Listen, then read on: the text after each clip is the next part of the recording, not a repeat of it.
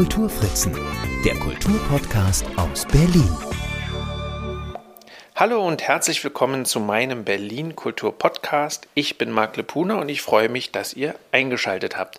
Heute dreht sich alles um einen Mann, den vom Namen her wahrscheinlich jeder kennt. Erich Kästner ist es. Er ist vor 125 Jahren geboren, ziemlich genau vor 125 Jahren und zwar am 23. Februar 1899. In Dresden ist er geboren, aber seit den 1920ern eigentlich aus Berlin nicht mehr wegzudenken. Viele werden ihn sicherlich kennen, vor allem als Kinderbuchautor, aber er ist ja noch so viel mehr und damit ich das euch nicht alles alleine erzählen muss, weil ich das selber auch alles gar nicht äh, so genau weiß, habe ich mir jemanden eingeladen, der sich mit Erich Kästner ziemlich gut auskennt, weil er mit ihm schon viele Jahre beruflich verbandelt ist, könnte man sagen sagen. Es ist der Schauspieler und Rezitator Hans-Jürgen Schatz. Hallo Hans-Jürgen.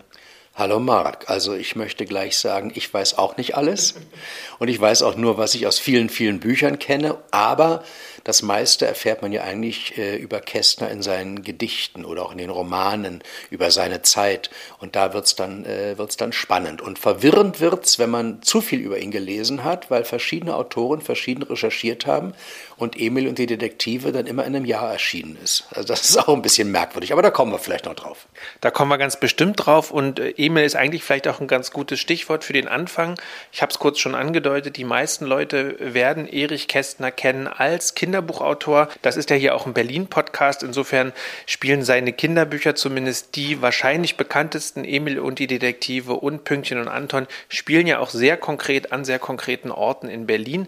Ich habe ehrlich gesagt überlegt, ob ich ihn eigentlich als Kind gelesen habe oder ob ich das erst später gemacht habe äh, im Germanistikstudium. Auf jeden Fall sind mir vor allem die Kinderbücher von ihm auch vertraut, aber ich glaube eben tatsächlich nicht aus der Kinderzeit. Zumindest habe ich keine, ähm, keine Ausgabe aus äh, Kindertagen bei mir zu Hause. Wie war das denn bei dir? Seit wann kennst du ihn? Du bist ja Urberliner. Hast du ihn ähm, als Kind schon gekannt? Waren die Kinderbücher auch deine ersten Berührungspunkte mit Kästner? Überhaupt nicht. Ich bin ganz spät zu Kästner gekommen und dann aber heftig. Ähm, ich habe als Kind ein Kästner-Buch geschenkt bekommen. Erich Kästner hat äh, große Klassiker der Weltliteratur für Kinder nacherzählt. Münchhausen, Schildbürger, Till Eulenspiegel, Der gestiefelte Kater, Gullivers Reisen äh, und eben Don Quixote. Eigentlich das Komplizierteste, finde ich, in der Nacherzählung, dass das Kinder verstehen können. Und ich erinnere mich, ich war krank, hatte wohl eine starke Erkältung und unser Kinderarzt sagte ja immer mindestens noch drei Tage fieberfrei im Bett, bevor man wieder in die Schule durfte. Aber zu Hause durfte man dann aus dem Schlafzimmer, aus dem Bett, sich dann aufs Sofa legen. Das war für meine Schwester oder für mich mal ganz, wenn wir das geschafft hatten, dass wir in dem helleren Wohnzimmer liegen konnten mit Blick auf den Balkon, war das super. Und eines Abends, mein Vater kam immer so gegen 5 Uhr von der Arbeit nach Hause und ähm, brachte mir ein Buch mit, ein illustriertes Buch und das war von einem Erich Kästner geschrieben, Don Quixote, mit einer großen bunten Illustration vorne drauf von Horst Lemke. Und das war mein erstes und einziges Kästner Kinderbuch. Dann habe ich, als ich äh, älter wurde und mich immer mehr für Berliner, Berliner äh, Literatur und Theatergeschichte interessierte, tauchte natürlich Erich Kästner auf. Und dann hat man mal hier und da irgendwie vielleicht ein Gedicht erwischt. Aber es war es immer noch nicht. Es ging erst los, als äh, mein Kollege Horst Naumann, den vielleicht der eine oder andere äh, vom Traumschiff kennt, als Traumschiffarzt oder aus der Schwarzwaldklinik und so. Horst hat irrsinnig viel gedreht, Theater gespielt. Und wir spielten gemeinsam Ende der 80er Jahre in München. Und da sagte er eines Tages, hören Sie mal, Schätzchen, äh, nächstes Jahr wird der Kästner 90, 89, wollen wir ein Programm machen? Ich habe sowas schon mal gemacht mit Kästner, das kommt ganz gut an und so. Und ich dachte, ach du Donnerwetter, eine Lesung in meinem Leben keine Lesung gemacht. Und dann noch Lyrik, um Gottes Willen. Also zu Gedichten hatte ich äh, aufgrund eines nicht sehr äh, guten Deutschunterrichts keine äh, starke Beziehung. Mit Gedichten stand ich so ein bisschen auf Kriegsfuß, aber weil es mir einfach unbekannt war. wenn was unbekannt ist, hat mir auch leicht Angst davor oder Bedenken. Aber wie immer, wenn was Neues auf mich zukam, habe ich gesagt, das machen wir. Und dann haben wir ein Programm zusammengestellt und ich habe das ein bisschen gebaut und fand mich für manche Gedichte noch nicht alt genug. Da fand ich den Horst besser. Der ist ja nun also um die 30 Jahre älter als ich. Und ähm, dann haben wir das gemacht und es funktionierte wahnsinnig gut. Und dafür habe ich natürlich irrsinnig viel Gedichte gelesen. Dann fing ich an, Biografien zu lesen und dann immer mehr und immer mehr und immer mehr, weil ich dann diese Lesungen alleine machte. Horst war wieder auf dem Traumschiff. Ich habe in München Fahnder gedreht. Und ähm, Dann kam die Deutsche Grammophon, habe ich die Kindernacherzählungen äh, gelesen, die Klassiker, dann die drei Männer im Schnee aufgenommen aus der lyrischen Hausapotheke und so. Und dann kommt es automatisch, dann kriegst du Kästner Bücher geschenkt, dann bringen dir fremde Leute Sachen mit, sagen sie, das steht bei uns im Schrank, vielleicht freuen sie sich darüber. Dann liest du verschiedene Biografien und dann geht die Verwirrung los und dann kommt auch irgendeine Form von Erkenntnis. Also da war es dann da. Okay, jetzt sind wir ja schon mitten eingetaucht in die Geschichte. Jetzt hast du quasi schon so einen Rundumschlag gemacht und jetzt ist auch klar, der war auch Lyriker, was wahrscheinlich einige, die hier zuhören, äh, gar nicht wussten, so wie ich das eben auch ähm, erst sehr spät erfahren habe. Vielleicht sortieren wir nochmal. Er ist äh, 1899 in Dresden geboren und ab da weiß ich eigentlich irgendwie gar nichts, was dann in der Zwischenzeit war, bis er dann nach Berlin gekommen ist. Vielleicht können wir da mal kurz den Lebenslauf aufdröseln. Na, das sind ja nur knapp 30 Jahre, das geht also ganz schnell. ähm, Kästner ist geboren in der Königsbrücker Straße. Das Haus steht noch, ein Altbau auf der Königsbrücker Straße, also in der Neustadt im Norden Dresdens eher. Da hängt auch, oder als ich zuletzt da war, hing dort eine bronzene Tafel dran, dass er da geboren ist. Dann zog die Familie irgendwann äh, ein oder zwei Häuser weiter und vom vierten Stock in die erste oder zweite Etage gibt es einen schönen Satz von Kästner, der sagte, es ging mit uns abwärts, weil es mit uns aufwärts ging. Also wir wohnten dann dort und die Königsbrücke runter, glaube ich, führt dann auf den Albertplatz, wo Verwandte lebten. Die kommen natürlich auch in Texten vor, wo man dann Heiligabend nach der eigenen Bescherung hinging. Da ist er geboren. Er ist in Dresden zur Schule gegangen. Es gibt ein wunderschön illustriertes Buch beim Atrium Verlag. Als ich ein kleiner Junge war, da hat er seine ganze Dresdner Kindheit aufgearbeitet und hat in einer späteren Erinnerung an diese Weihnachten mit den Eltern und so, kommt so ein Satz vor, als es Dresden, meine Heimatstadt, noch gab. Wir wissen, Dresden ist ganz furchtbar gebombt worden und war kaputt. Das ist eine irrsinnige Geschichte und eine ganz besondere eigene Geschichte. Und da war das alles weg. Da kann man darüber nachlesen, über diese ganzen Geschichten. Die Kindheit von Kästner ähm, ja, kann man sagen, war eine glückliche oder war eine unglückliche Kindheit. Das, äh, die Eltern haben sich offenbar nicht gut verstanden. Der Vater, ein Sattlermeister, hat eher öfter im Keller gebastelt, als er vielleicht in der Wohnung gesessen hatte. Damals konnte man ja noch nicht vorm Fernseher sitzen und einfach mhm. die andere Welt ausschalten. Die Mutter hat den Jungen ohne Ende verwöhnt. In diesem Kindheitserinnerungsbuch kommt vor, dass der Vater im Keller die dollsten Sachen für den Jungen für Weihnachten gebastelt hat und er schreibt, meine Mutter kaufte das ganze Jahr lang Geschenke ein, dass ich die Kommode durchbog. Und das ist ähm, ein geteilter Gabentisch. Das ist eine irrsinnige Geschichte. Die habe ich öfter gelesen in einem Weihnachtsprogramm. Sehr rührend eigentlich. Dann hat er äh, gute Erinnerungen an einen besonderen Lehrer, mit dem sie Wanderungen gemacht haben, wo er die Literatur gut kennengelernt hat, die ihm Bücher geschenkt hat. Die Mutter hat für die Bildung des Jungen gesorgt. Und als er, ich meine, 17 war, 17, ja, wo kriegt er die Einberufung und war dann nicht mehr im Ersten Weltkrieg. Also Kessler hat ja nun zwei Kriege miterlebt, vollumfänglich und ähm, war in Dresden eingezogen dort und wurde furchtbar geschunden und hat dadurch einen äh, lebenslangen Herzschaden gehabt. Sergeant Waurich gibt es ein Gedicht mit dem authentischen Namen und in oh Gott, ist das in Notabene 45 oder was, in einem späteren Buch schreibt er, dass dieser Sergeant Waurich, den hat er äh, später, Sergeant, dieser Sergeant, ja, ähm, der ist ihm später begegnet, irgendwo im Bus oder was, und die haben sich auch in die Augen geguckt. Sagt, der Mann wusste genau, dass ich es bin, ich wusste, dass er es ist, aber die haben nicht miteinander gesprochen. Und Kästner sagt in diesem Gedicht, der Mann hat mir das Herz versaut, das wird ihm nie verziehen. Es sticht und schmerzt und hämmert laut. Und wenn mir nachts vom Schlafen graut, dann denke ich an ihn. Also das ist, war, eine, war traumatisiert von dieser Sache und ist dafür auch später im Alter, nicht nur wegen seiner Tuberkulose, auch wegen der Herzgeschichte, oft zur Kur gefahren. Das ist dann die, ist die Militärgeschichte. Gut, dann wissen wir alle, der Erste Weltkrieg war aus, dann begannen die politischen Wirrnisse in Deutschland und die Weimarer Republik. Und äh, er hat dann studiert in Leipzig, Germanistik, war auch ein Semester in Berlin 1921, hat hier studiert an der Friedrich-Wilhelms-Universität, die hieß damals noch so, erst 1949 war es dann die Humboldt-Universität. Und ähm, hat, äh, hier hatten sich, glaube ich, schon die Weichen gestellt, wo geht die Dissertation hin? Über Lessing oder nicht über Lessing? Er hat dann nicht über Lessing geschrieben, das lässt er dann später den äh, Labude, den Stefan Labude, den Freund von Fabian im Roman machen. Und Kästner hat dann promoviert über die Literaturauffassung Friedrichs des Großen, von dem wir ja wissen, dass er der deutschen Sprache nicht sehr zugetan war. Und ähm, dann hat er darüber geschrieben und dann, denke ich, zeigt das schon bei Kästner in Richtung Aufklärung, also in die Epoche der Aufklärung. Und da hat er sich ja, glaube ich, als Erbe doch dieser äh, Epoche auch irgendwie verstanden. Ja, damit sind wir dann also schon da angekommen, äh, wo er in Leipzig hat er dann für die neue Leipziger Zeitung geschrieben, bevor er da rausflog und dann nach Berlin kam. Das heißt also, er war eigentlich äh, beruflich als Journalist unterwegs. Gab es da einen Schwerpunkt? Äh, immer Kultur, denke ich. Ähm, Kästner war äh, ja, Kulturjournalist, er war Feuilletonist, er war Theaterkritiker. Und als er wegen eines Gedichts, das er geschrieben hatte, können wir vielleicht gleich noch drauf kommen, aber er flog in Leipzig bei der Zeitung raus, aber weil dieser Verlagsdirektor ihn offenbar sehr schätzte, sagt er, wenn Sie nach Berlin gehen, Kästner, können Sie als Theaterkorrespondent für uns weiterarbeiten. Und das hat er aus Berlin gemacht. Kästner war ein großer Theaterfan. Er schrieb ja auch fürs Theater, fürs Kabarett und hat viele Theaterkritiken geschrieben. Äh, hier war in allen Berliner Theatern. Und das äh, hat auch schließlich sein Schreiben nachher beeinflusst, was Schauplätze und so weiter anging. Aber Kästner war von Haus aus erstmal Journalist, hat aber schon in Leipzig angefangen, Gedichte zu schreiben, aber das explodierte dann erst, als er in Berlin war. Mhm. Jetzt hast du gerade gesagt, dass wir da gleich noch drauf kommen, dann kommen wir da jetzt drauf. Ja. ja, ähm, in, in kurz. Ich nehme mal an, dass die, äh, die Plauener Volkszeitung ein Ableger war von der Neuen Leipziger Zeitung, vielleicht vom selben Verlag. Und Kästner hat äh, 1927 äh, dort ein Gedicht veröffentlicht. Erich Knauf war der Redakteursfreund, der hat das in der Plauener Zeitung veröffentlicht. Erich Oser, der späte E.O. Plauen, mhm.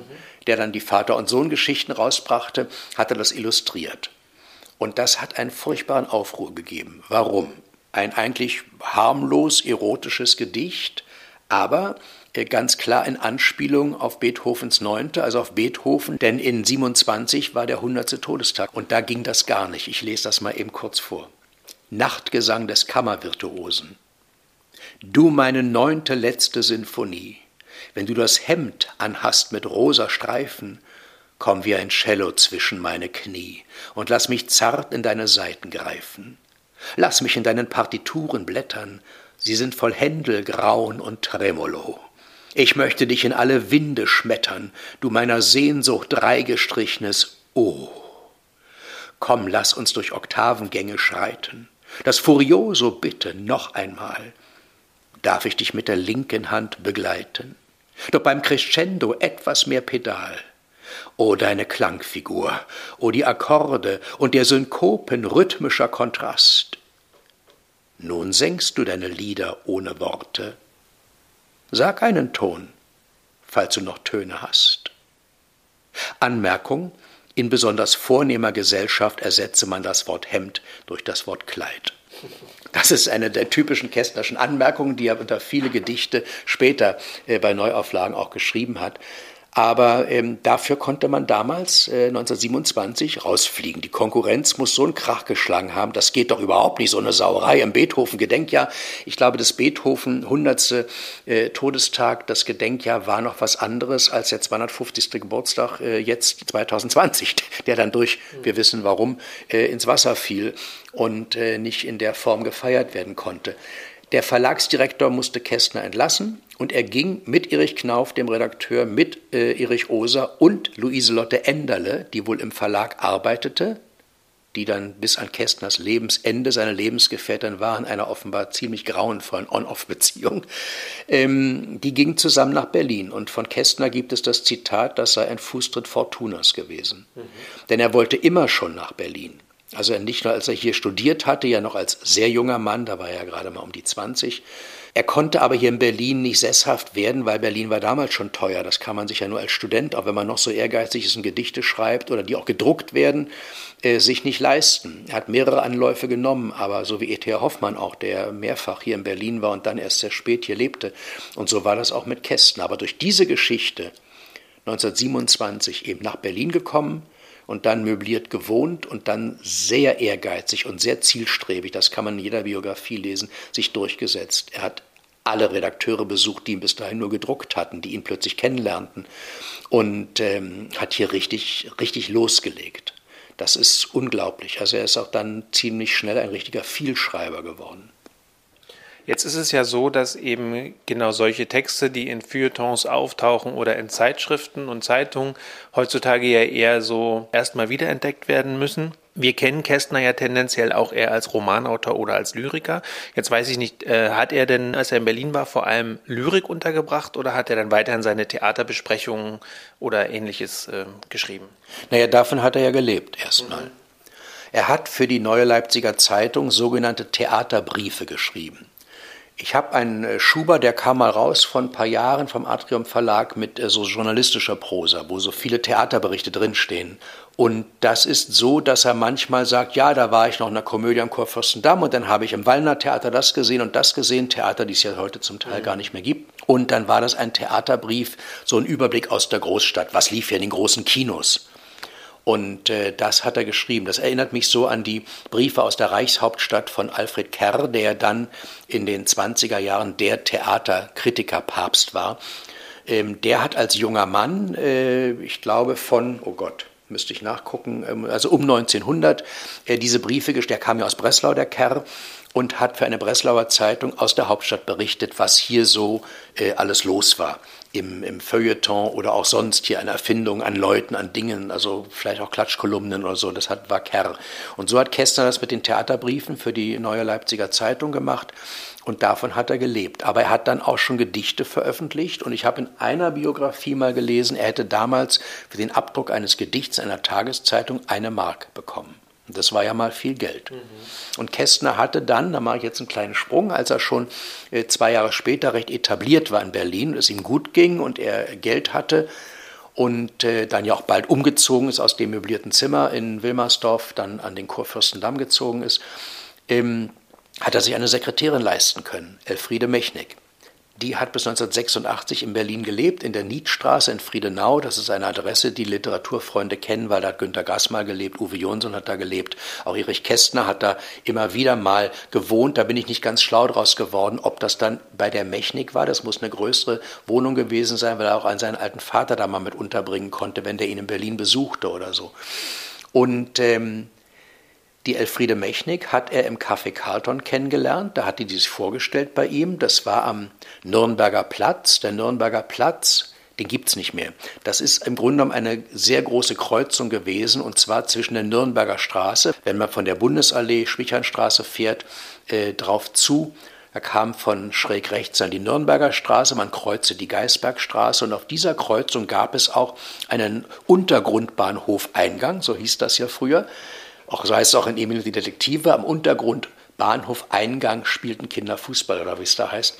Ähm, da war der Eingang und da war das Café Carlton. Das äh, ist in einem äh, Buch über Kästners Berlin. Michael Bienert hat das rausgegeben und hat großartige historische Fotos dafür äh, ausgegraben. Da sieht man das genau.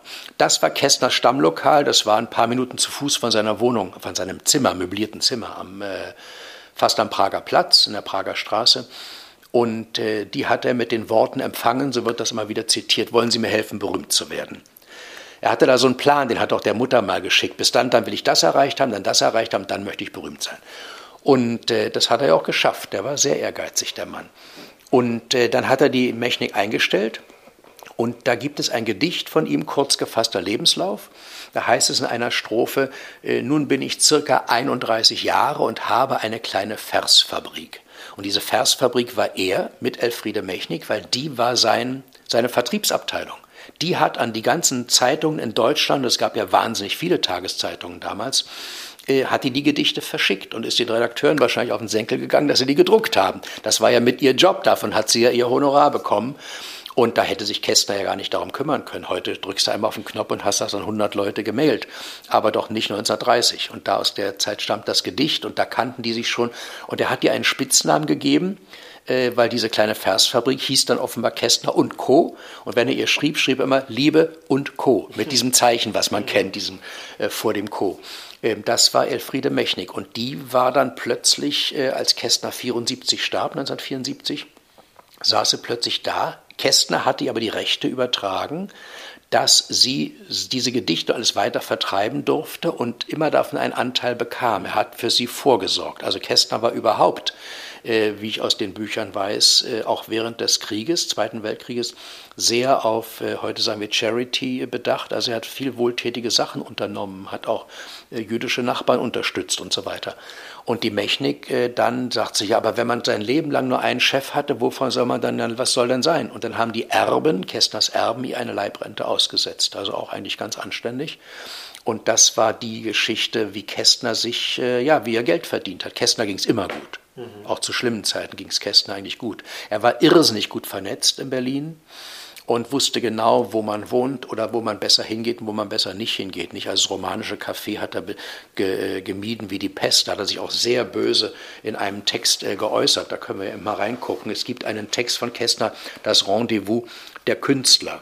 Und ähm, das romanische Café äh, war dort, wo heute das Europacenter steht, dieses Hochhaus äh, bei der Gedächtniskirche. Harald Junck hat übrigens gesagt, das einzige Z, was der Berliner spricht, ist bei Europacenter. und da hat er ja nicht ganz unrecht. Und auf der anderen Seite zur Rankestraße war Schwannecke. Das hat ein, war ein Schauspieler, der hatte dort ein feineres Lokal. Und Kästner schreibt hier, um das Wichtigste gleich zu sagen, zwischen den beiden Lokalen besteht ein fundamentaler Unterschied. Im romanischen Café trinkt man Kaffee in Tassen. Bei Schwannecke trinkt man Wein in Flaschen. Das bedeutet, kunstgeschichtlich formuliert, im romanischen der Anfängerkursus, bei Schwannecke verkehren die Prominenten. Im romanischen Café herrscht das Langhaar. Bei Schwannecke dominiert die vom Haarschwund wirksam verlängerte Stirn. Das romanische Café ist der Wartesaal der Talente. Es gibt Leute, die hier seit 20 Jahren Tag für Tag aufs Talent warten. Sie beherrschen, wenn nichts sonst, so doch die Kunst des Wartens in verblüffendem Maße. Neben ihnen behaupten sich, häufig ebenso lange, die unglücklichen Kunstjünger. Wer seit Jahren auf der Bühne erklärt, die Pferde seien gesattelt, der kann natürlich seinen Kaffee nirgendwo anders trinken als hier. Wer einmal ein Gedicht schrieb, das von einer literarischen Zeitschrift angenommen wurde, ohne dass es darum erschien, wer auf Marmortische Gesichter und Frauenakte zu zeichnen imstande ist, wer in Opernchören seine Stimme abgibt und von Tauber zu hören bekam, er solle nur so weitermachen, diese und viele andere Abarten der vom Genius Betroffenen kommen hier zusammen. Also das ist schon ziemlich von oben runter. Und ich habe das bei anderen Autoren ganz anders gelesen. Also wenn man Mascha Kaleko liest, ähm, die über das romanische Café schreibt, dann sagt sie, da gab es so links eine Abteilung, ähm, da saßen die Arrivierten, die bekannten Schriftsteller, da durfte man sich gar nicht hintrauen, sich an den Tisch setzen.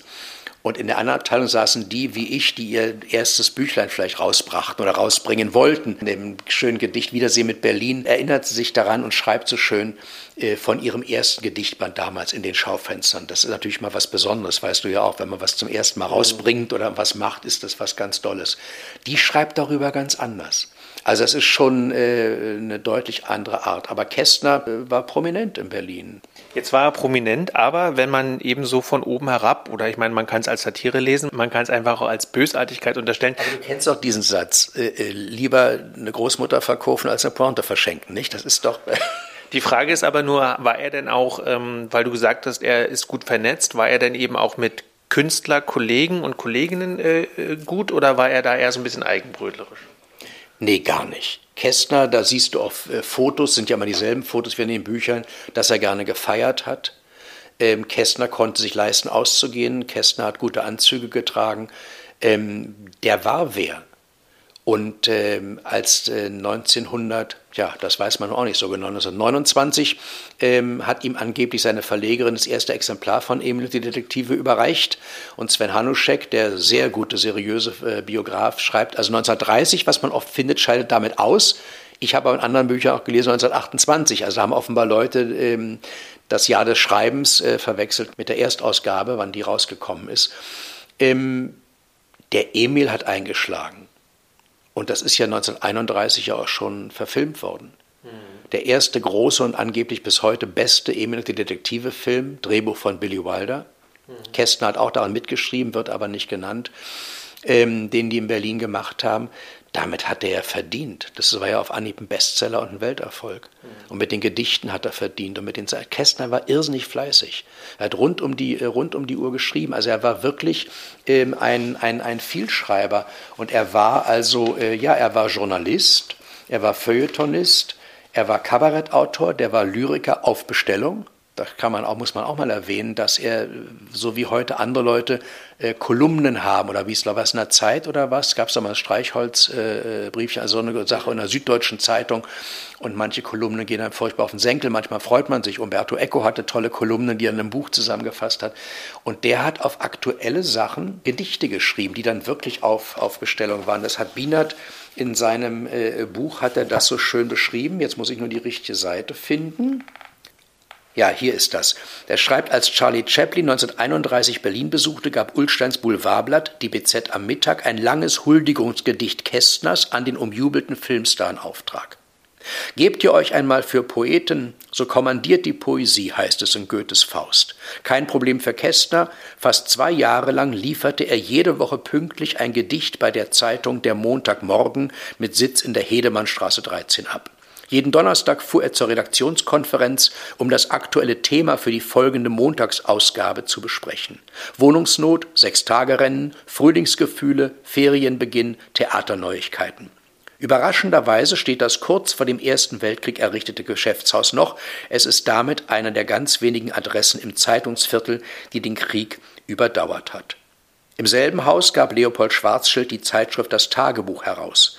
Seit 1926 erschienen darin Erstdrucke berühmt gewordener Kästner-Gedichte wie Kennst du das Land, wo die Kanonen blühen oder Jahrgang 1899. Ein Gedicht über seine Generation äh, auch Kästner, also wir kennen das immer nur von Hemingway und Fitzgerald wird das immer erwähnt, aber auch Kästner war eigentlich äh, der Lost Generation äh, zuzuordnen, nicht mit dem, was da, was da war. Also er hat diese Sachen auf Bestellung geschrieben und was wir heute, wo wir sagen, Mensch, das ist ja noch völlig aktuell, das ist ja, hat sich ja nichts geändert von hier wegen Wohnungsnot oder Frühlingsgefühle. Ich ahne dann etwa, welche Gedichte das sein könnten. Ähm, die waren für Zeitungen ursprünglich ja geschrieben und bis 1932, immerhin noch 32, kamen äh, vier Gedichtbände raus, die Kästner selber zusammengestellt hat, wo er sich sehr genau Gedanken gemacht hat, wie soll der Band heißen, weil er wusste genau, dass eine auffallende Überschrift, ein auffallender Titel, der erste war Herz auf Taille, dann gibt es, der letzte war, glaube ich, Gesang zwischen den Stühlen, dann gab es äh, Ein Mann gibt Auskunft, und jetzt komme ich nicht auf den vierten Titel, wie immer, wenn man sowas aufzählen will. Aber das ist, ähm, ja, ist irre. Das hat der da natürlich auch Geld dran verdient. Es gab ja dann auch mehrere Auflagen von diesen Dingen. Das war ein anderes äh, Genre, glaube ich, als heutzutage. Also solche tagesaktuellen Gedichte, äh, wie man sie auch von Tucholsky kennt. Oder das Nachtgespenst, diese, dieses berühmte Chanson Ich bin das Nachtgespenst von Holländer den gab es ja als Nachtgespenst, diesen Mann. Ein ganz braver Beamter, der nachts irgendwo zu Frauen, die wohnte, einfach nur erschreckte und wieder wegging. Dem passierte auch nichts weiter. Aber das ist heute doch undenkbar. Heute geht das alles so schnell. Ich glaube, bis du die vierte Strophe von einem Gedicht geschrieben hast auf ein Ereignis von heute, ist es morgen schon vergessen. Das war ganz anders. Und damit äh, ja, ist Kästner berühmt geworden. Also vor allem, weil auch die Gedichte, die er geschrieben hat, auch da, wo es um Emotionen geht und so, das war so, da konnten Leute was mit anfangen. Das war natürlich anders als ein Goethe oder ein Eichendorff, eher abgehobene Texte stellenweise. Ähm, und daher kommt der Begriff bei Kästner, das sei Gebrauchslyrik. Also nicht im Sinne von ja gebraucht und weg oder so, also negativ, sondern man konnte es brauchen. Mhm. Und er hat ja dann auch viele, viele seiner Gedichte zusammengestellt in dem Band Dr. Erich Kästners Lyrische Hausapotheke. Und da gibt es Abteilungen in dem Buch. Also, wenn du Liebeskummer hast, dann sollst du auf die und die Seiten die und die Gedichte lesen. Wenn du dich, weiß ich nicht, des Lebens freust, dann liest das und das. Oder wenn du Durchfall hast, liest du das und das. Also irgendwie sowas hat er da gemacht. Und das ist, äh, glaube ich, das bekannteste Gedichtbuch, was, was Kästner gemacht hat. Jetzt kommen wir nochmal äh, weg von den Gedichten, die ja, finde ich, also du sagst, es ist Gebrauchslyrik oder es sind Gebrauchstexte ähm, die so ja das Zeitgeschehen dann auch nochmal irgendwie reflektieren und eben für den schnellen Gebrauch wahrscheinlich eben auch waren, äh, ohne dass sie vielleicht äh, allzu lange reifen konnten.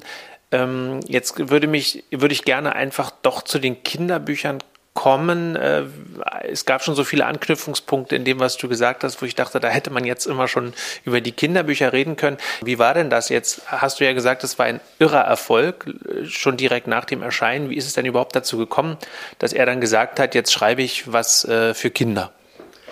Also das ist gekommen durch eine Verlegerin, ähm, Kästner war ja Autor auch für die heute legendäre Weltbühne. Erst hieß sie, glaube ich, Schaubühne, dann Weltbühne. Siegfried Jakobson hat die herausgegeben. Die Redaktion war im Haus, äh, wo heute die Paris-Bar ist, auf der Kantstraße in Berlin. Da hängt auch die Bronzetafel für den letzten Herausgeber, der durch die Gestapo zu Tode gekommen ist und dann postmortem mit dem Friedensnobelpreis geehrt wurde, Karl von Ossietzky.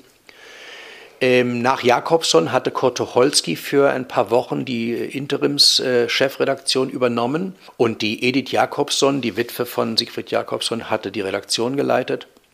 Da war Kästner Autor. Mit zusammen Walter Mehring, Polgar, äh, Else Lasker Schüler, all die Großen der Zeit haben da geschrieben. Politische Sachen, äh, kulturelle Sachen und äh, ich glaube Wirtschaft war das eine große Thema auch von dieser Zeitung.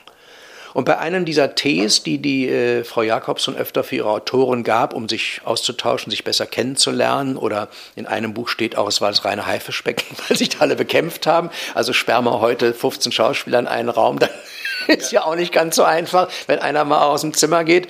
Und die hat zu ihm äh, gesagt, so erzählt das Kästner und Hanuschek, glaube ich, war es, der sagt, es sei eine von Kästner erfundene Anekdote, aber dann ist es wunderbar erfunden, die zu ihm sinngemäß gesagt hat, sie schreiben da immer über Kinder, schreiben da was für Kinder.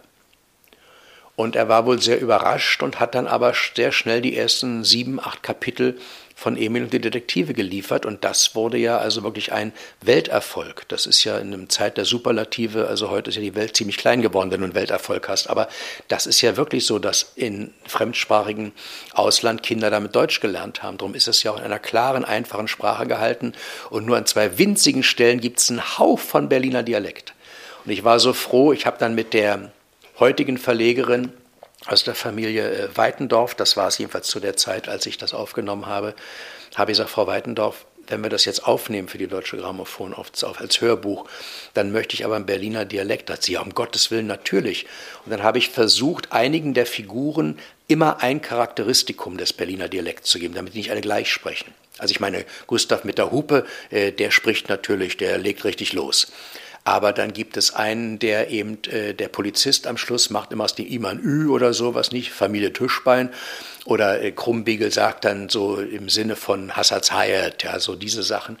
Und das gibt noch eine andere Farbe. Aber das hätte man ja nicht schreiben können. Das hätte ja kein Kind irgendwo ver, äh, verstanden, wenn man das so gemacht hätte. Also der hat das so geschrieben, die haben das rausgebracht im Verlag von der Frau Jakobson, Williams und Co. Da hatte sie die deutschen Übersetzungen schon rausgebracht von Dr. Doolittle und äh, von äh, Winnie Pooh, Pooh der Bär. Und äh, da hat sie eben dann den Kästner eben auch verlegt. Und das war sein erstes Buch. Und dann kamen ja einige hinterher. Und wie gesagt, die Verfilmung gleich ganz früh, 1931. Dann gab es ja auch von ähm, Emil eine äh, Theaterfassung. Die kam im Theater am Schiffbauer Damm raus. Das, das gehörte damals Max Reinhardt. Und wir kennen das heute äh, als Berliner Ensemble glaube in den 50er Jahren ist umbenannt worden, Brecht zuliebe, der mit seinem sogenannten Berliner Ensemble vorher ähm, im Deutschen Theater untergekommen war und dann zog er um, hat er ein Theater haben wollen und hat dann eben das äh, Berliner Ensemble da aufgemacht im Theater am Schiffbauerdamm. Und da hat der Kästner eine Theaterfassung geschrieben, die dort lief und äh, mit Theo Lingen, wer sich erinnert, Theo Lingen als Herr Grundeis. Als ich meine Lesungen anfing, auch mit Emil, habe ich gedacht, wie, wie spricht denn der Grund? Also sagt man, der muss ein bisschen, der spricht ein bisschen durch die Nase oder irgend sowas. Und dann habe ich irgendwann gelesen, dass Theoling der Grundeis war. Und damit war ich ja genau auf dem Stimmtypus. Also ganz seltsam. Theoling war doch der mit, ja, sie werden verzeihen, gnädige Frauen, aber hat immer so komisch in diesen äh, alten deutschen Spielfilm äh, gesprochen. Ja, das war eine Theaterfassung. Aber es lief offenbar nicht so richtig. Michael Bienert hat dazu einen schönen Text gefunden. Zum einen ähm, hat er wohl aus den Memoiren von Ernst Josef Aufricht, der ja 28 die Dreigroschen-Oper uraufgeführt hat dort. Damit hat er seine Saison überhaupt eröffnet. Und da schreibt er, der Theaterunternehmer Aufricht wünschte sich eine Theaterfassung von Emil und die Detektive, nachdem sein ältester Sohn Heinz das Buch gleich viermal zum Geburtstag geschenkt bekommen hatte. Also siehst du, es war ein Erfolg. Die Aufführung nach Kästners eigener Bühnenbearbeitung hatte am 20. November 1930 Premiere. Regie führte Karl-Heinz Martin, ein sehr berühmter Theaterregisseur. Theo Lingen spielte den Grundeis. Martin und Lingen gingen auf den Proben mit den vielen Kindern wie gelernte Kindergärtnerinnen um. Die Aufführung entzückte Erwachsene, Kinder und Kritiker. Die Kasse war schwach. Die Aufführung zog von der City in das Künstlertheater an der Nürnberger Straße, um den Kurfürstendamm-Kindern näher zu sein. Auch dort blieb der Zuschauerraum halb leer. Das Zwölf Uhr Blatt benannte das Neue und Aufregende dieser Aufführung. Stets kamen bisher in den Theaterstücken für Kinder Riesen und Zwerge vor, verwunschene Prinzessinnen und Zauberer, Hokuspokus und Märchenhaftes. Die Worte Auto, Flugzeug, Radio, meist auch Eisenbahn, Telefon und Rad waren verpönt. Den Kindern, denen diese Erde mit ihren Erfindungen und Überraschungen schon Märchenwelt hätte genug sein müssen, wurde immer wieder eine andere vorgegaukelt, die sie gar nicht mehr interessierte. Also das war ja bei Kästner eben etwas völlig Neues und da habe ich auch in irgendeinem der vielen Bücher über Kästner gelesen, dass äh, die Kinder ihm dann auch geschrieben haben und so sinngemäß gesagt haben, Herr Kästner, das stimmt ja alles, das gibt es ja wirklich. Also das war, glaube ich, neu bei ihm, dass ähm, so ein Märchen für Kinder, im Grunde genommen ein Märchen, eine Abenteuergeschichte in einer nachprüfbaren Realität stattfindet. Mhm. So wie es im Anfang des 19. Jahrhunderts bei E.T.A. Hoffmann was Neues war, dass diese Spukgeschichten in einer nachprüfbaren Realität stattfanden. Also das öde Haus unter den Linden wusste man genau, welches Haus gemeint war. Der Tiermannsche Laden oder dieser Weinkeller, ein Abenteuer der Silvesternacht in der Jägerstraße am Gendarmenmarkt, das gab es ja. Die Leute kannten das, wenn die es gelesen haben. Und das war bei Kästner neu. Und dass er auch äh, so geschrieben hat über die Solidarität unter Kindern in der Großstadt. Mhm. Also dass der Gustav dann eben sagt, ich brauche bloß mal durch die Höfe zu sausen, dann ist die Bude voll. Und dann kommt er nach einer halben Stunde wieder mit 50 Kindern und die verfolgen den Grundeis bis zum Neulendorfplatz. Ähm, das waren neue Dinge. Aber warum die nicht ins Theater gegangen sind, entweder haben sie das Buch alle gelesen und fanden es toll, oder Kinder möchten im Theater eben doch Märchen haben mit Hexen und Prinzen und Räubern äh, und, und, und Königen oder Fabelwesen oder so. Weiß ich nicht. Also hat mich ein bisschen überrascht, das zu lesen, dass das im Theater gar kein Erfolg war. Dafür hat es ja dann im Kino kurz darauf sehr, sehr gut funktioniert. Aber vielleicht nochmal, weil du es schon gesagt hast, nachprüfbare Realität, das ist ja auch das, was wirklich an Emil und auch an Pünktchen und Anton, das sind jetzt die beiden, die mir so, wo mir das so präsent ist, wo man ja wirklich das Berlin der damaligen Zeit nachvollziehen kann und man kann, wenn man will, auf dem Stadtplan ähm, wirklich äh, langlaufen, beziehungsweise man hat ja die zum Teil die Sehenswürdigkeiten, die genannt werden, noch vor Augen. Jetzt äh, ist das ja nicht ganz zufällig, dass er diese bestimmten Orte gewählt hat, also sowohl eben äh, das Theater am Neulendorfplatz oder beziehungsweise den Neulendorfplatz an sich und den Prager Platz und auch dann die ähm, Brücke. Vielleicht kannst du unseren Zuhörerinnen und Hörern noch erzählen, was und warum es genau diese Orte sind. Erich Kästner hat äh, in Berlin gewohnt, als er 27 hierher kam, 1927, äh, zur Untermiete bei einer Witwe Radkowski in der Prager Straße. Die ist um die Ecke vom Prager Platz und ist heute eine sehr kurze Straße, die heißt dann Greinauer Straße, äh, Richtung äh, Tauentzien rauf. Früher ging da die Prager Straße durch. Und da war, wenn man von der Prager Straße auf den Prager Platz geht, rechts runter geht man zur Bundesallee. Das war die Kaiserallee früher. In der Mitte fuhr die Straßenbahn hin und zurück vom Bahnhof Zoo, also Nord-Süd. Und das war so Kästners Kiez, seine Ecke dort. Und auf der anderen Seite ging es dann Richtung Nollendorfplatz, die Motzstraße raufzulaufen äh, oder mit dem Taxi zu fahren. Und äh, nicht ohne Grund spielt in dieser Gegend dann noch Emil und die Detektive. Also es beginnt am Bahnhof Zoo. Kästners äh, Verbindung, wenn er also nach Norden zu Reinhardt ins Theater fahren wollte, ist er garantiert mit der Straßenbahn bis zum Bahnhof Zoo gefahren und dann umgestiegen in die Hochbahn mhm. ähm, und, äh, oder S-Bahn, was immer es damals schon gab, und fuhr bis zur Friedrichstraße wo ja auch prompt Oma und äh, Ponyhütchen auf Emil warten dann, der aus Neustadt kommt. Und ähm, alles, was im Emil vorkommt, kannst du heute wirklich noch besuchen, so wie du gesagt hast. Also Litwassäulen, das war ja in Berlin was ganz Neues. Ähm, nachdem Groß-Berlin also 1920 gegründet worden war und Berlin W. Edmund Edel hat das sehr schön in Romanen, Satiren beschrieben, das lohnt sich. Also um 1900 rum Berlin W, das war äh, Charlottenburg, das war Wilmersdorf, und wo die also ganzen, manchmal heute auch die schönen Altbauten stehen, das entstand da alles für reiche und neureiche Leute. Und das sogenannte Bayerische Viertel, was Herr Haberland erbaut hat, um den Bayerischen Platz herum, äh, auch alles dolle Häuser. Also ganz kurz nur zur, zur Ergänzung. Es war damals halt noch nicht Teil von Berlin. Das waren eigene Städte. Deshalb interessanterweise eben trotzdem schon Berlin W genannt. Dann ja. macht das auch Sinn, dass 1920, als dann Groß-Berlin gegründet wurde, dass man dann sowieso sich für Berlin entschieden hat und nicht gesagt hat, wir nehmen vielleicht den Namen der ähm, wohlhabenderen Stadt Charlottenburg oder so, sondern man hat sich für Berlin entschieden, nicht zuletzt, weil es schon Reichshauptstadt war, wahrscheinlich für den Namen. Aber das nochmal als kurze Ergänzung nur. Da spricht die historische Abteilung in diesem Gespräch. Das ist genau richtig. Naja, Charlottenburg gleich war doch die reichste Stadt Preußens überhaupt. Die werden sich nicht gefreut haben, eingemeindet zu werden.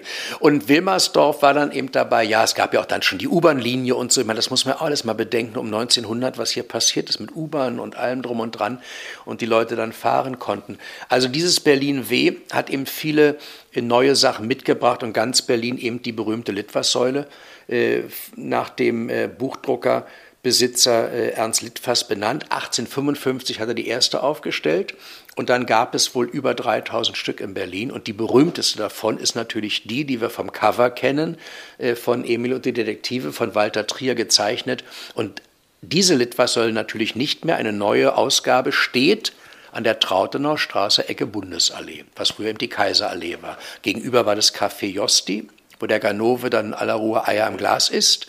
Den Zeitungskiosk gibt es nicht mehr zwischen ähm, äh, Litwassäule und der Kaiserallee. Da haben die Jungs sich versteckt. Und äh, ein bisschen weiter Richtung Günzelstraße ist der Nikolsburger Platz, da haben sie Kriegsrat gehalten. Was machen wir jetzt? Mit den ganzen Jungs. Da wurden ja dann der Professor, ich glaube, wenn ich also irgendwann da mitgespielt im Film, ich hätte bestimmt den Professor gekriegt mit der Brille, der die klugen Ratschläge gibt und die Pläne macht.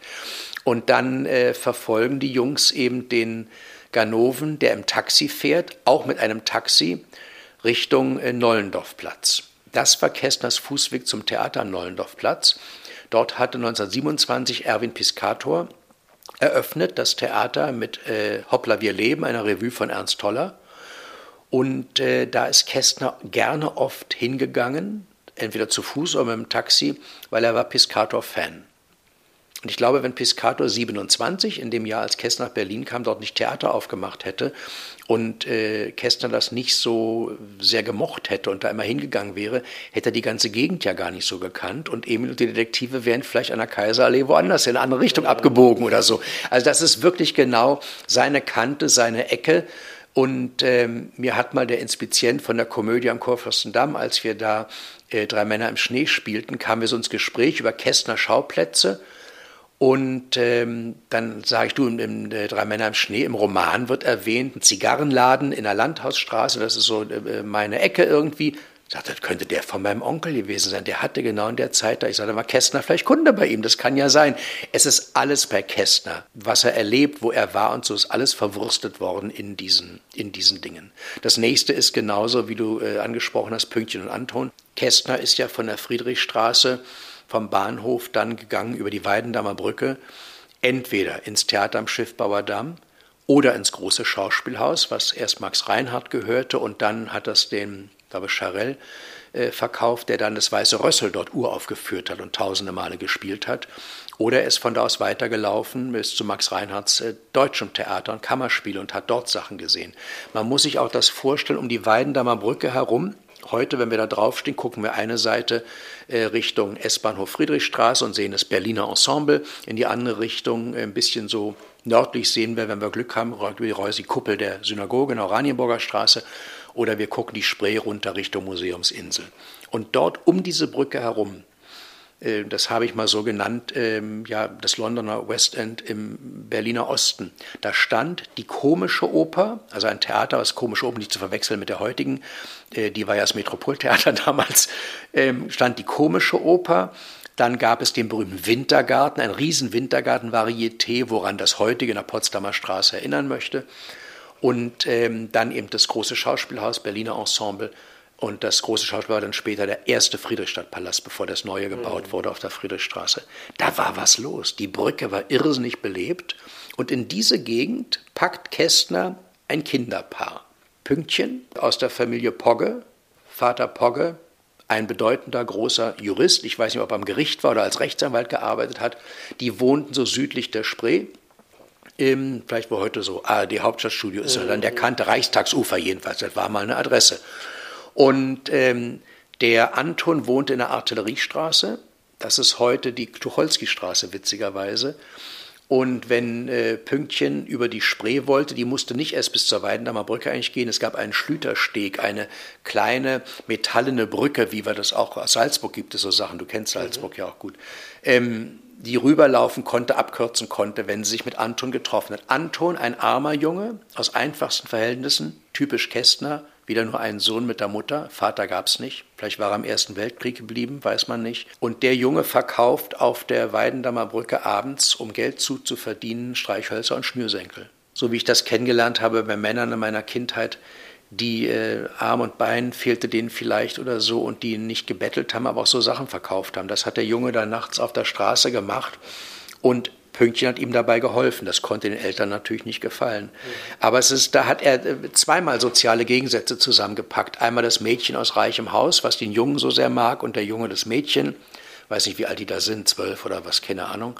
Und natürlich sind über diese Brücke am Abend, die ja heute noch sehr belebt ist, wenn da im Sommer vor allem, wenn Theater gespielt wird, ähm, das ganze feine Publikum, die sind ja nicht alle nur mit dem Auto vorgefahren. Da gingen ja auch Leute, früher ging man ja auch im Anzug oder Smoking oder was ins Theater in den Kleidern oder in den Admiralspalast, den gab es ja auch schon.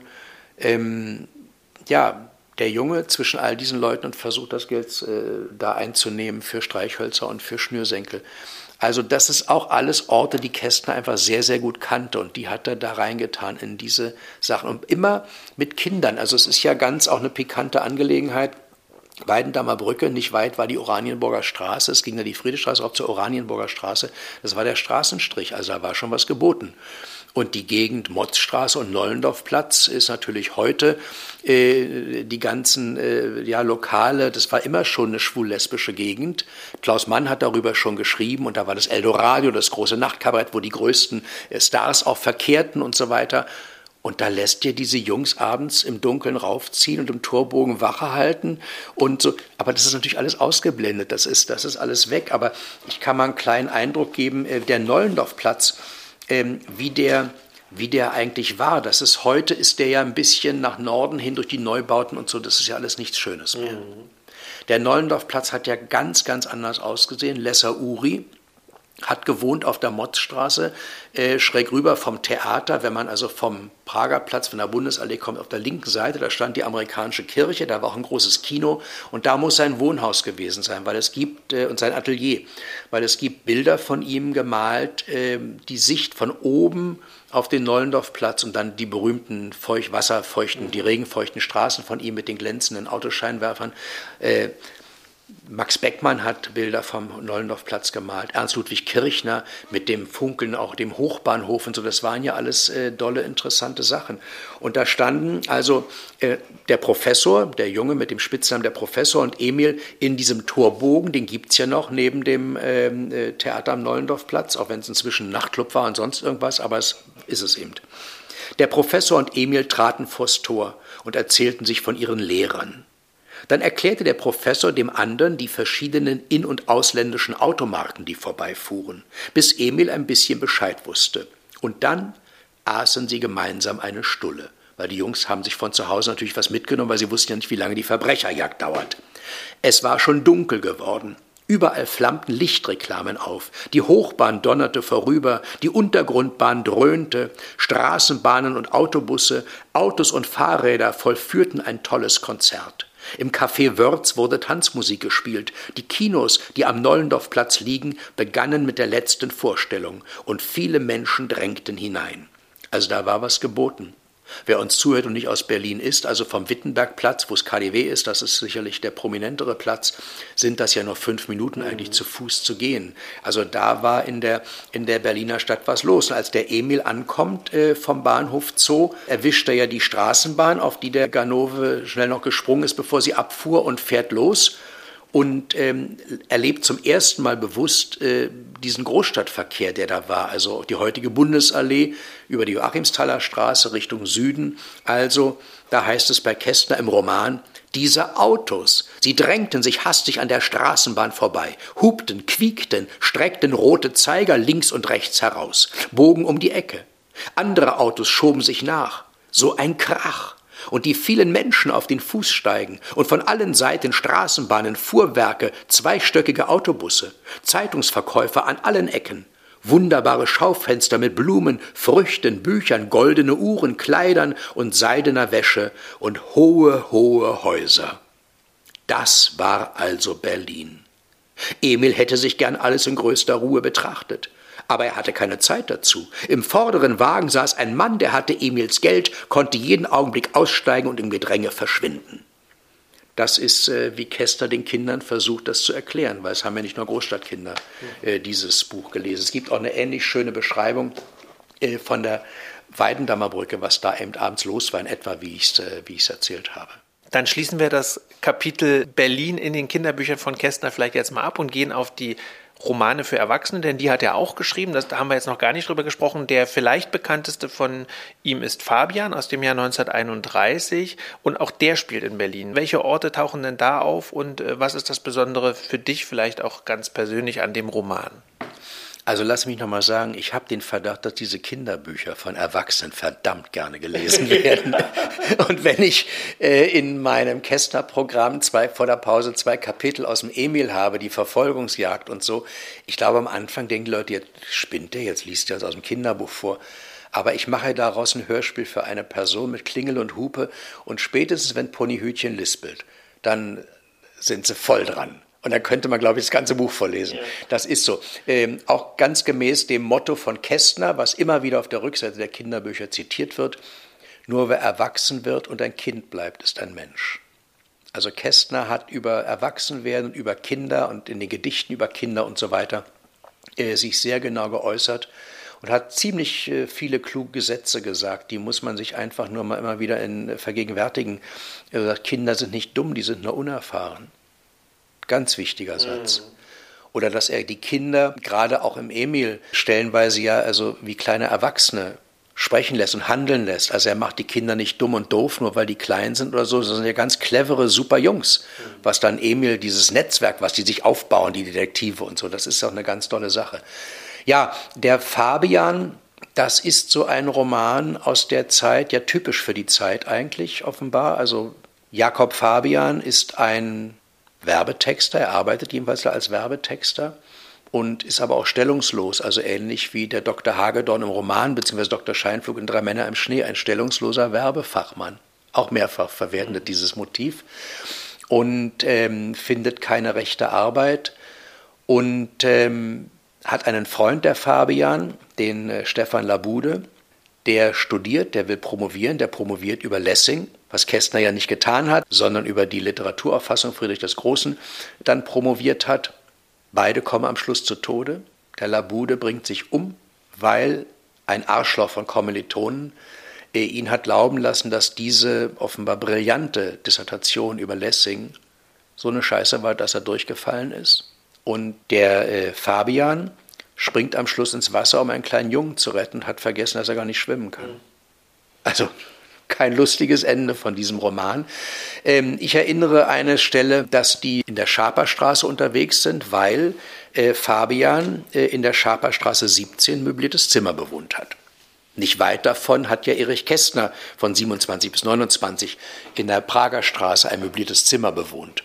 Und ein ganz anderer berühmter Mann hat in der Neulendorfstraße 17 ähm, bei Fräulein Schneider, so heißt sie jedenfalls im Musical Cabaret, äh, gewohnt. Das ist im Cabaret-Film, in dem Musical-Film ist es Cliff Bradshaw, ein auswärtiger Autor, das war Christopher Isherwood, der in den 20er Jahren zum ersten Mal nach Berlin kam, ich glaube als 24-Jähriger, wohnte interessanterweise bei der Schwester von Magnus Hirschfeld. Im Tiergarten, in den Zelten war ja mal da eine berühmte Straße. Und ähm, 19. Jahrhundert stand da Kaffeegärten und so, wie bei E.T. Hoffmann eine Rolle spielen. Dann hat Clara Schumann da gewohnt. Und dort hatte Magnus Hirschfeld sein Institut. Und Isherwood wohnte weil da auch ein englischer Freund von ihm arbeitete, bei der äh, Schwester von Magnus Hirschfeld, der immer nur zum Mittagessen rüberkam und hat dann auch, das muss man lesen, die Autobiografie von Isherwood, der hat dann auch dieses Institut besucht und äh, wo alle möglichen Leute behandelt wurden und so, also hochinteressant. Jedenfalls ähm, später hat er in der Neulendorfstraße 17 gewohnt, das, in dem Haus hängt eine schöne große Bronzetafel äh, die Wohnung gibt es auch noch. Ich hatte einen alten Freund, Rolf Kühn, den Jazzklarinetisten, der war mal in der Wohnung. Der kannte jemand irgendwann, dann weiß ich, 60er, 70er Jahre, hat den da oben besucht. Und Isherwood hat diese Wohnung nach dem Krieg auch nochmal besucht. Und Fräulein Schneider, im, im Stück heißt es so, ich habe jetzt vergessen, wie sie im Original hieß, äh, dort auch auch besucht. Also sehr ähnliche Situationen. Alle wohnten in möblierten Zimmern, eine Wohnung konnte man sich gar nicht leisten. Und interessant finde ich bei Isherwood und bei Kästner mit dem Fabian, in beiden Romanen, die zur selben Zeit eigentlich entstanden sind. Also Fabian kam 31 raus, in der Zeit war Isherwood, glaube ich, noch bis 32 oder sowas in Berlin, bevor er wegging. Interessant auch zu sehen, wie er als Ausländer, dem wenig passieren konnte, hier die Nazis und alles wahrgenommen hat, äh, was da so schon alles passierte in der Zeit. In beiden Romanen spielt der Tonfilm eine Riesenrolle.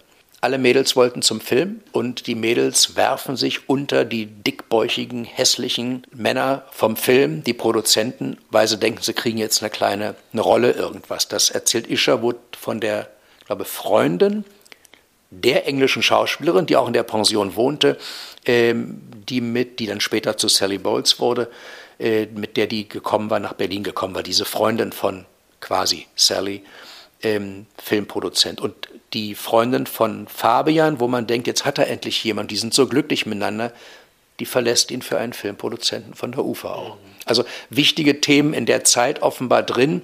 Fabian ähm, muss man noch wissen, wenn man heute in den Laden geht und sagt, ich äh, suche Fabian von Kästner, wenn da nicht ein guter Buchhändler steht oder einer, der ein bisschen wach ist, der wird sagen, Fabian von Kästner gibt's doch ja nicht. Ähm, hat er nicht ganz unrecht. Der Roman sollte ursprünglich heißen Der Gang vor die Hunde, weil, wie ich gesagt habe, das ja nun keine lustige Geschichte ist. Und der Verleger von Kästner damals wollte ein bestimmtes Kapitel nicht. Ich weiß nicht, ob wegen der sexuellen Freizügigkeit, da kommen eine ganze Menge Dinge vor, ähm, die äh, man vielleicht nicht so gerne wollte, äh, lesen sollten die Leute und schon gar nicht sollte man das Buch Kindern in die Hand geben.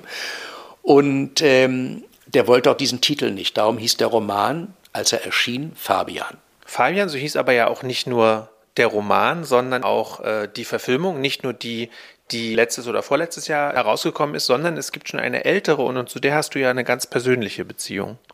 Ja, das war so in meinen äh, very beginnings. Ähm, Habe ich gespielt in diesem Film. Eine, eine kleine Rolle. Ähm, das ist der Film von Wolf Gremm, den Regina Ziegler produziert hatte. Und da hat Hans-Peter Hallwachs den Fabian gespielt und der wunderbare Hermann Lause den ähm, äh, Stefan Labude. Die spielt am Märkischen Museum die Szene nachts eine Schießerei zwischen einem Kommunist und einem Nazi. Und Werner Lustig war der Kommunist, ich war der Nazi. Und wir haben das gedreht an der Bellevue-Brücke. Wenn man mit der S-Bahn äh, Richtung Hauptbahnhof zum Beispiel fährt, dann kann man diese Brücke über die Spree äh, Bellevue sehen am S-Bahnhof mit diesen alten Laternen auch noch drauf, auf den Geländern. Da haben wir das nachts gedreht. Und äh, nun ist es ja beim Film so, die meiste Zeit sitzt ja rum und wartest, dass das Licht fertig ist und nachts da draußen an der Spree alles ausleuchten war natürlich keine leichte Aufgabe für die Kollegen. Und ich weiß, ich hatte mein Kostüm natürlich schon an und Wolf Gremm sagte, ähm, leg dich mal hier auf den Rasen. Ich habe mir auf den Rücken gelegt. Dann fasste er mich an den Füßen und wirbelte mich über den Rasen, weil ihm die Jacke zu sauber war. Und so ich dachte die ganze Zeit nur, hoffentlich ist hier kein Hund vorbeigekommen vorher, weil wir im Dunkeln ja gar nicht gesehen hatten, wo ich mich da hingelegt habe.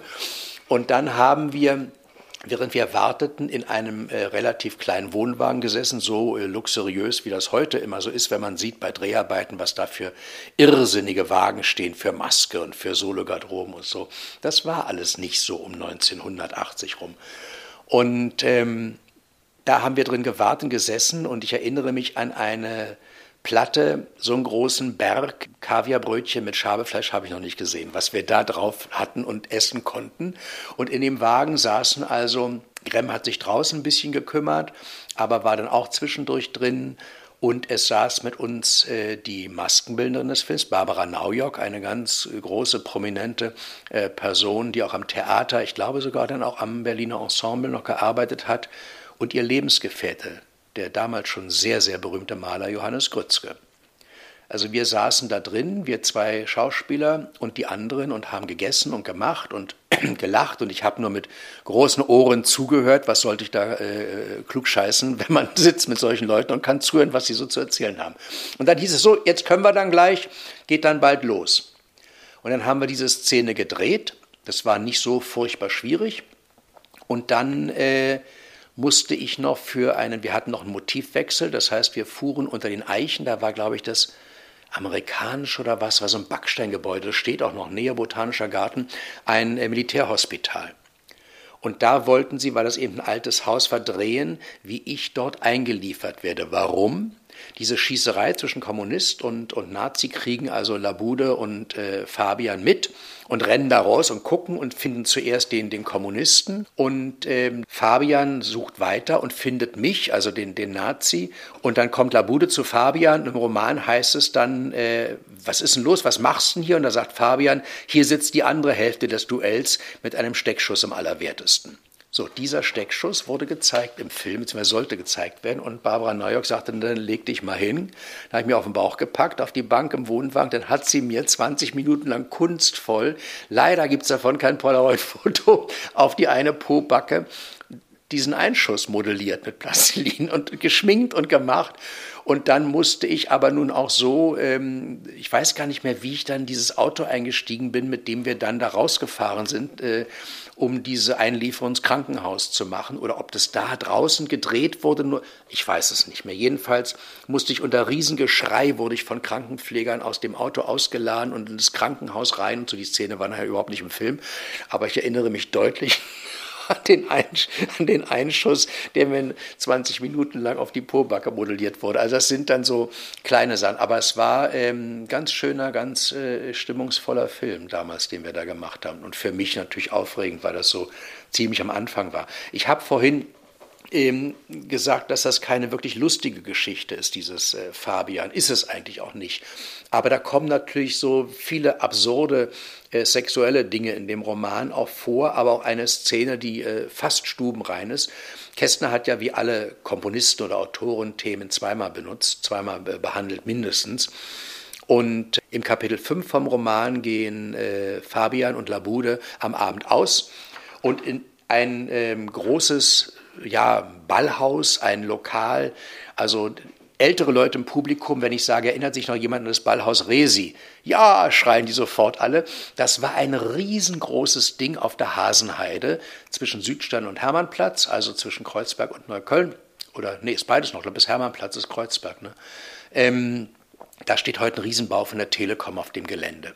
Ich habe das Ballhaus Resi noch erlebt, weil da Freunde von mir äh, mit Jazzmusik auch auftraten damals. Also wir reden von den 70er Jahren oder sowas. Und das Resi war so besonders, weil man in diesem Lokal mit Rohrpost sich von Tisch mhm. zu Tisch was schicken konnte, wo es Tischtelefon gab. Und man konnte also die Dame den Herrn oder der Herr die Dame, alles andere, glaube ich, fand da noch nicht statt, äh, hat man sich anrufen können und sagen, ach, können wir nicht nur tanzen oder irgendwas machen, an die Bar gehen.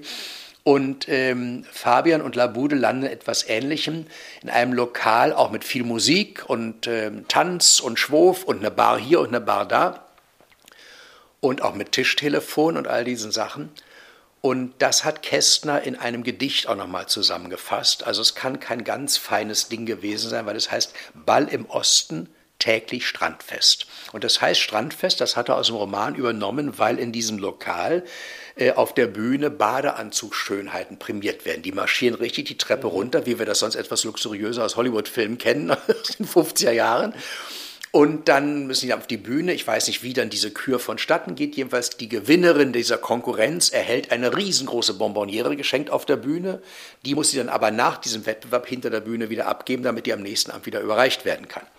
Und das hat Kästner eben in einem Gedicht äh, zusammengefasst. Ich lese das eben mal vor. Ähm, wer leicht errötet, kann man jetzt hier nicht sehen, der hat ja Glück. Ball im Osten, täglich Strandfest. Lauter Engel in Trikots lauter Brüste und Popos.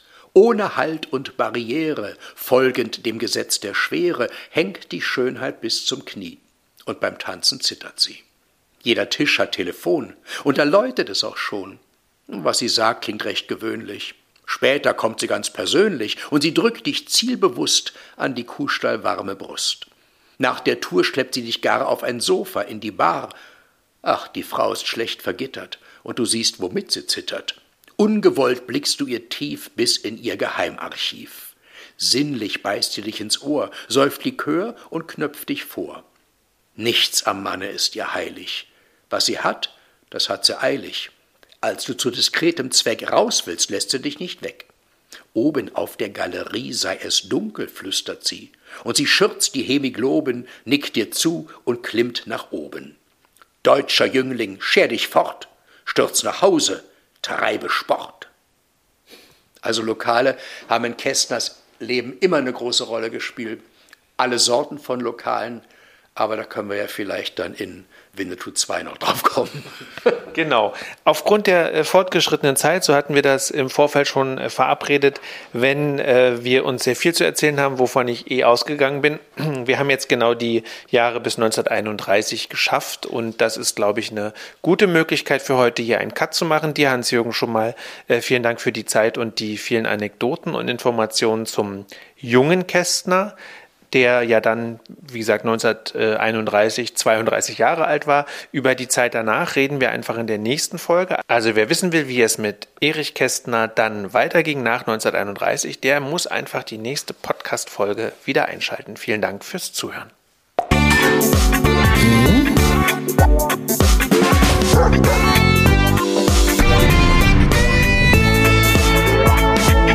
Die Kulturfritzen der Kulturpodcast aus Berlin.